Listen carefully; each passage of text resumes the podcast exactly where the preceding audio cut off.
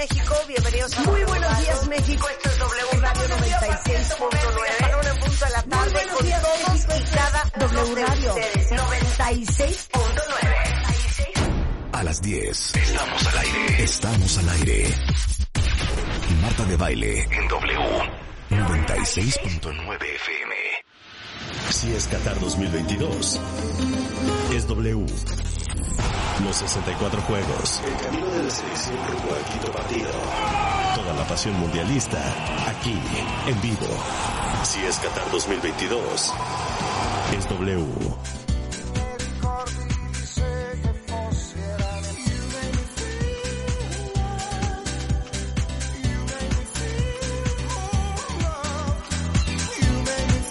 Es una joya tan noventera, es de Zucchero y se llama You Make Me Feel Good. Esta es la versión del remix. Muy buenos días, cuentavientes, ¿cómo están? Bienvenidos a W Radio 96.9. A ver, Ilan, ¿qué rollo traes hoy? ¿Qué rollo traes hoy? Tema, tema fascinante, fascinante, que, que francamente, este, yo creo que nos podría dar para un sinnúmero de sesiones para hablar del tema, porque es un tema apasionante sobre la negociación. Hay que hablar acerca de la negociación y me gustaría decir también sobre la mediación, aunque hoy no quiero hablar de la mediación y creo que tenemos grandes amigos como Ana María Kudich que podría venir a hablar acerca de la mediación en otro momento pero porque ella es mediadora, así como otros amigos que tenemos que también sin, sin, duda nos podrían ayudar. Pero este tema de la, de la negociación, del arte de negociar, de los principios de negociar, creo que es un tema que es fundamental en nuestras vidas y nadie, nadie nos enseña a negociar. O sea, cuando eres un ser humano que te estás desarrollando en el mundo, yo creo que es más importante saber negociar, aprender a negociar, que aprender a manejar. Pero todo mundo, a todo mundo le enseñan cómo hacer todo menos negociar. Y me gustaría empezar diciendo lo siguiente. A ver. Todos, todos, todos, todos, todos los seres humanos estamos negociando todo, todo el tiempo, aunque no sepas que estás negociando. Es decir, da, darle de comer a un niño que no quiere comer es una negociación. Eso es una negociación, ¿no? Pedir que te suban el sueldo es una negociación. Tratar de ligarte a una chava es una negociación. Todo en la vida, todo es una negociación. No hay nada que estemos haciendo cotidianamente que no sea parte de una negociación, pero la gente lo hace sin saber realmente que está negociando. 100%. Oye, que el miércoles quiero ir a comer a casa de mamá porque es cumpleaños de mi tío, ándale, acompáñame. No, espérate, hija, todos nos vamos a morir, pero no empujes, hay que negociar. Oye, que yo quisiese irme de vacaciones a tal lado, es que yo me quiero ir al otro, hay que negociar. Oye, que yo quisiera tener sexo todos los días, es que yo con Hay dos que negociar. alarmo. Hay que negociar, claro. Exacto. O la persona que dice, este, yo solo como en los panchos. Si tú quieres comer conmigo, es a la fuerza en los panchos. O la gente que dice, yo solo voy a ver la película de Elvis. Si quieres ir conmigo al cine, esa es la película de Elvis. Entonces, pues no hay- eso es, ¿no? Yo soy Claro. pésima, pésima. Yo siempre acabo cediendo, no, no sé negociar, soy pésima. Te voy a enseñar ahorita, Rebeca. O me gana la emoción, o me gana lo que sea, pero siempre acabo diciendo, ¿y quién no? Bueno, ok, sí, está bien, tienes razón. No, hombre, No, si, yo ya me, si yo ya me meto en un carril de, no, es ya es pleito, no sé, no sé negociar. Ahorita te voy a explicar exactamente qué es lo que te está pasando, porque eso tiene una, una explicación muy, muy, muy clara. Pero, en fin, ya, ya, par- ya partimos de la base de que todo en la vida es una negociación y que no sabemos negociar. Pero fíjense que sí hay una serie de documentos, de técnicas y de principios para negociar. Y antes de hablar de los principios, me gustaría hablar acerca de los errores de la negociación, o sea, es decir, las trampas de arena de la negociación. El gran problema que tenemos en las negociaciones es que todo mundo trata de negociar desde una posición. Y eso echa a perder todo. Entonces les voy a dar tres ejemplos de qué es negociar desde una posición y por qué es nocivo para una negociación hacerlo de esa, de esa forma. Si tú llegas mañana a una tienda, Marta, una tienda en Southampton de antigüedades, Ajá. ¿no? Y llegas y dices, ¿cuánto vale esta charola divina? Y te dicen, esta charola divina vale mil dólares. Y tú le dices, no, espérate, yo soy Marta de baile. Yo sí sé negociar. Esta mujer no me va a ver a mí la cara de idiota. Entonces tú le dices, no, no, no, no, no, no, no. Esta charola no vale más de 300 dólares. Yo acabo de ver una en no sé dónde y pues valían 300. Y esa persona te va a decir, no, no, no, no, no, doña Marta Baile, es que usted la que vio, pues igual y el costo era diferente, pero esta, vea esta preciosura, esta vale mil. Y así vamos a estar negociando que si 300, que si 350, que si 950. Bueno, y puede ser que encuentren un precio o puede ser que no, pero están negociando desde la posición de lo que ustedes creen que vale esa charola. Ajá. Lo más Sí. probable es que tú digas 400, que ella diga 700, ella 800, y pues tal vez pueden encontrar la solución partiendo la diferencia, pero partir la diferencia no es la forma de negociar. Partir la, si no, entonces empezaríamos yo en un millón, y otro en el cero y acabaríamos siempre en medio millón. O no no hace sentido andar partiendo las diferencias para llegar a una negociación, no es una técnica. Sí hay una técnica. Y te voy a dar dos ejemplos de los errores en el, o sea, casos prácticos de los errores en negociar desde la posición. Primero, cuando Kennedy era presidente de Estados Unidos, él estaba negociando con Khrushchev las, para, para evitar el escalamiento nuclear, él estaba negociando cómo iban a tener las dos potencias oportunidades de inspecciones después de sospechas de pruebas de armamento nuclear. Digo, no es un tema menor, ¿eh?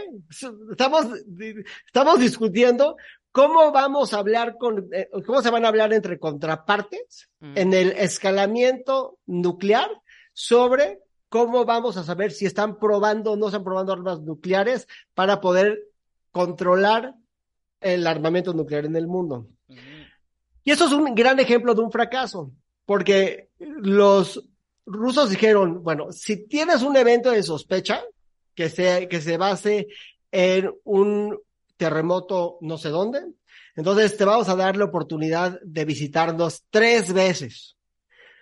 ¿No? No, perdón, decían lo, de- sí, decían tres veces. Y los gringos, ¿qué le decían? No, no, no, no, no, no, no. Tiene que ser mínimo diez veces. Y ahí se cayó la negociación.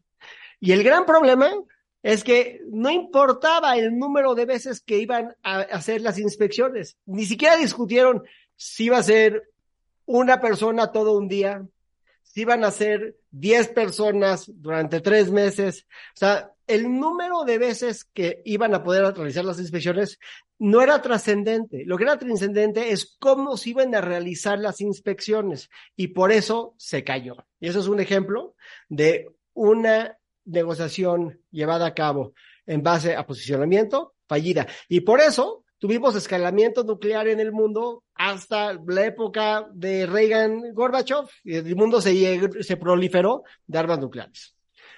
Ahí tengo un ejemplo de cómo se resuelven estas cosas. A ver.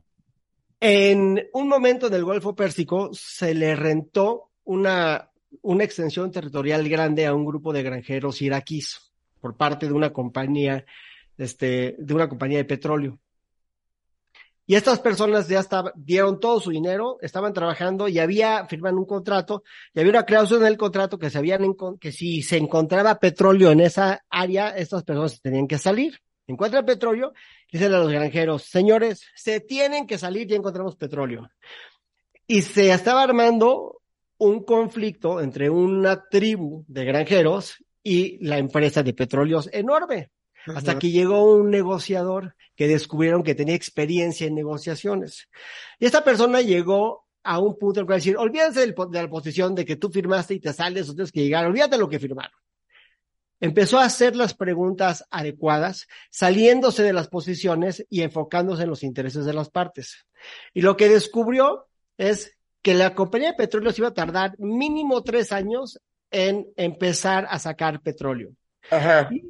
Que los granjeros ya habían empezado a cosechar lo que habían plantado. Entonces dijeron, les damos un permiso de tres años y aún así, cuando tengamos el petróleo, hacemos el petróleo, los vamos a dejar eh, eh, plantar entre las parce eh, en parcelas, entre la maquinaria. Y así se resolvió un problema, porque se salieron de la posición y empezaron a atender los intereses. ¿Me explico? Explicado. Ok, entonces, ¿cómo hacerle y de dónde viene todo esto? Ok, yo nada más puedo dar un, un, un- mi- mis, mis, mis dos centavos. Yes. Yo siempre digo que nunca te sientes en una mesa a negociar, siempre, de la cual no estés dispuesta a pararte. Eso suena muy bien, pero el problema es que hay, hay de las cuales no te puedes parar. Pero es que yo pienso que siempre te puedes parar. Eso tiene un O sea, nombre. lo que si no estás dispuesto a estirar la liga y dejar el todo por el todo, es que no te sientes. Sí, claro. Porque ¿Eso? ¿cuántos de nosotros nos hemos tenido que sentar en una mesa a negociar de la cual te quieres parar, te debes parar y sientes que no puedes pararte? Y yo Eso, pienso, Irán, acá- que siempre puedes. Lo que, lo que acabas de decir tiene un nombre. Se llama BATNA, Ajá. Que quiere decir Best Alternative to the Negotiated Agreement. Ok. Tú te puedes parar de una mesa Sí. si tú entiendes cuál es tu mejor alternativa a no llegar a un acuerdo. Si tú no entiendes cuál es tu mejor alternativa a no salir de un acuerdo, vas a salir ahí mejor de cómo llegaste. Peor de cómo 100%. llegaste. Sí, 100%, 100%. Y, y te voy a decir otra. Eh, yo, yo he conocido gente a lo largo de mi carrera, eh, sobre todo en el, en el mundo empresarial, que su estrategia de negociación es el cansancio. Sí. O sea, que tratas de cansarte para que acabes cediendo. Y yo me acuerdo en una negociación con un cliente por decirles, lo que yo le estaba dando costaba 100 y él quería pagar 20. 45 minutos después de estar discutiendo, si yo no hubiera puesto atención, hubiera estado negociando de 20 para arriba, que no es lo mismo que negociar de 100 para abajo. ¿Capich? Capish. Entonces de repente dije, no, no, no, no, no, no, no, es que no te hagas bolas. Aquí no estamos hablando de 20, ¿cuánto más de 20 me puedes dar? Estamos hablando de 100 para abajo, que es otra perspectiva totalmente diferente. Si uno no se pone abusado, en ese gap, tú te vas a lo más bajo cuando tú estabas en lo más alto sin darte cuenta. De, de eso hablaba Rebeca. Rebe- Rebeca tiene la estrategia, por, lo que me, por lo que platica en una negociación, de ser la que cede. Y eso Sí. es muy importante. La, la reciprocidad es una parte fundamental de todas las negociaciones. El problema es que si del otro lado tienes un duro, entonces el que tiene la debilidad es el que está dando antes, esperando reciprocidad que no la va a recibir. Y tener un mal arreglo es malo para todos. Porque las relaciones interpersonales en las negociaciones van a continuar y si tú tienes una persona que siente que te lo fregaste, te la va a cobrar a la Claro. próxima y vas a perder credibilidad. Por o sea, eso aquí, es aquí no aplica la frase de, bueno, ok, ni tú ni yo. No. No aplica. No, no. Y A tampoco, ver, ya, y tam- ni tú ni yo. ¿Tú sí crees, Ilan, que existe el, el, el famoso win-win? Por supuesto que existe. Y esto es, estas personas lo inventaron, ¿no? O sea, eh, A ver. exi- existe este programa o, o este, estos principios que se llaman el Harvard Approach, que lo, que curiosamente, a pesar de su nombre, lo inventaron, ¿dónde creen? En Harvard, ¿no? Y las dos personas que inventaron o que hicieron este, este modelo, que es un modelo que es el que es el, es el gold standard, es decir, este es el que hay que entender para saber cómo negociar, cómo llegar a una negociación. Las dos personas que lo hicieron son dos personas muy, o sea, muy interesantes, ¿no? Uno se llamaba Robert Fisher, que era un profesor de derecho en Harvard, un abogado muy exitoso que estudió en Harvard este, la, carrera y en Harvard la, la escuela de derecho, porque en Estados Unidos el el derecho es un posgrado. Es una persona que peleó en la Segunda Guerra Mundial y que después fue litigante. Y él, después de haber, creo que un buen día, es cuando estaba él en la Fuerza Aérea o, es- o estaba él en el ejército, le dicen el mismo día que se murió su roomie de la universidad y dos de sus mejores amigos el mismo día. Y ese día él dice, tiene que existir una forma de evitar el conflicto. Tenemos que tener un mecanismo para evitar el conflicto. Y para 1977 ya había diseñado este, este proyecto. La otra persona se llama William Ury, es un cuate que sigue vivo desde de tantos años. Y William Ury es un cuate muy Marta de baile. Es un cuate que, antropólogo de Harvard, si no me equivoco, pero es un cuate que estudió la, la prepa en, primero en Le Rosey, en Suiza, ¿no? Después en Philips, este, Exeter, en, en Philips Andover, que es una escuela súper, súper, súper acá, este, internado, el más, el más acá de todos los acá, de la historia del mundo. Y después en Yale y en Harvard, un antropólogo. Él escribió un libro, este, perdón, perdón, un documento en Harvard, eh, académico, acerca de cómo tomar en cuenta las raíces antropológicas de las partes en el conflicto Palestina-Israel en los setentas. Fisher lo lee, se lo manda al secretario de Estado y, lo, y se junta con él para hacer este, pro- este programa que se llama el Harvard Negotiation Project, que empiezan a entrevistar a gente que tiene fama de ser grandes negociadores y en base a eso llegan a cuatro principios fundamentales para llevar a cabo cualquier negociación, todas las negociaciones, pero sobre todo negociaciones que vienen del conflicto, cuando tenemos intereses opuestos, porque negociar, no tenemos que ser enemigos en una negociación. De hecho, el primer principio de la negociación es separa a la persona del problema. Mm. O sea, para empezar, ni te enojes ni te enamores. La persona no importa. Como decíamos a- acerca de las tendencias de, de Rebeca en una negociación y de muchas personas que yo a veces puedo ser culpable de estas tendencias, es, no hay que ser duros. Hay que ser duros con el problema, pero suave con la persona. Si eres duro con la persona, pero suave con el problema, te va a salir exactamente al revés. Y la gente se va a parar enojada con una negociación totalmente distinta a la que estaban buscando, que no obedece a los intereses de las partes. ¿Hasta aquí alguna pregunta? Vamos bien. No, queda claro, queda claro. Entonces, la primera parte es separar a las personas del problema. Un, un ejemplo de, de esto que es, que es muy importante es, tú tienes que negociar con tu pareja sobre cualquier tema. Y tu pareja ya te tiene hasta la madre, hasta la madre, cualquier cosa que te diga, lo que sea, te vas a querer decir que no, porque no estás escuchando los argumentos, estás escuchando a la persona que ya te acabó de cagar, Claro, claro. ¿no? Y eso destruye toda la capacidad de una negociación. En cambio, si es, si tu pareja te trae feliz, feliz, feliz, feliz, como nunca te he tenido feliz, y te pide algo inaceptable, vas a tener una enorme propensidad de decirle que sí a una persona que en una circunstancia normal le dirías que no. Por eso, hay que siempre ser súper amables, súper educados, súper empáticos, hay que ponernos en los zapatos de la otra persona, pero hay que escuchar de forma razonable, hay que ser razonable con las cosas que te están diciendo y hay que abrirse a la razón, o sea, hay que ser tan razonables como se puede, como puedas. Me gusta, me gusta. Ahora sí que, mira, como decía Donald Trump, in life you don't get what you deserve, you get what you negotiate. Así es. Traduce, traduce, Ilan. En la vida no, no, en la vida no te dan lo que te mereces, te dan lo que negociaste. Exacto, exacto, como una perra. Y bueno, Ilan Katz es abogado penalista por si alguien algún día ocupa una perra enfurecida negociando la ley.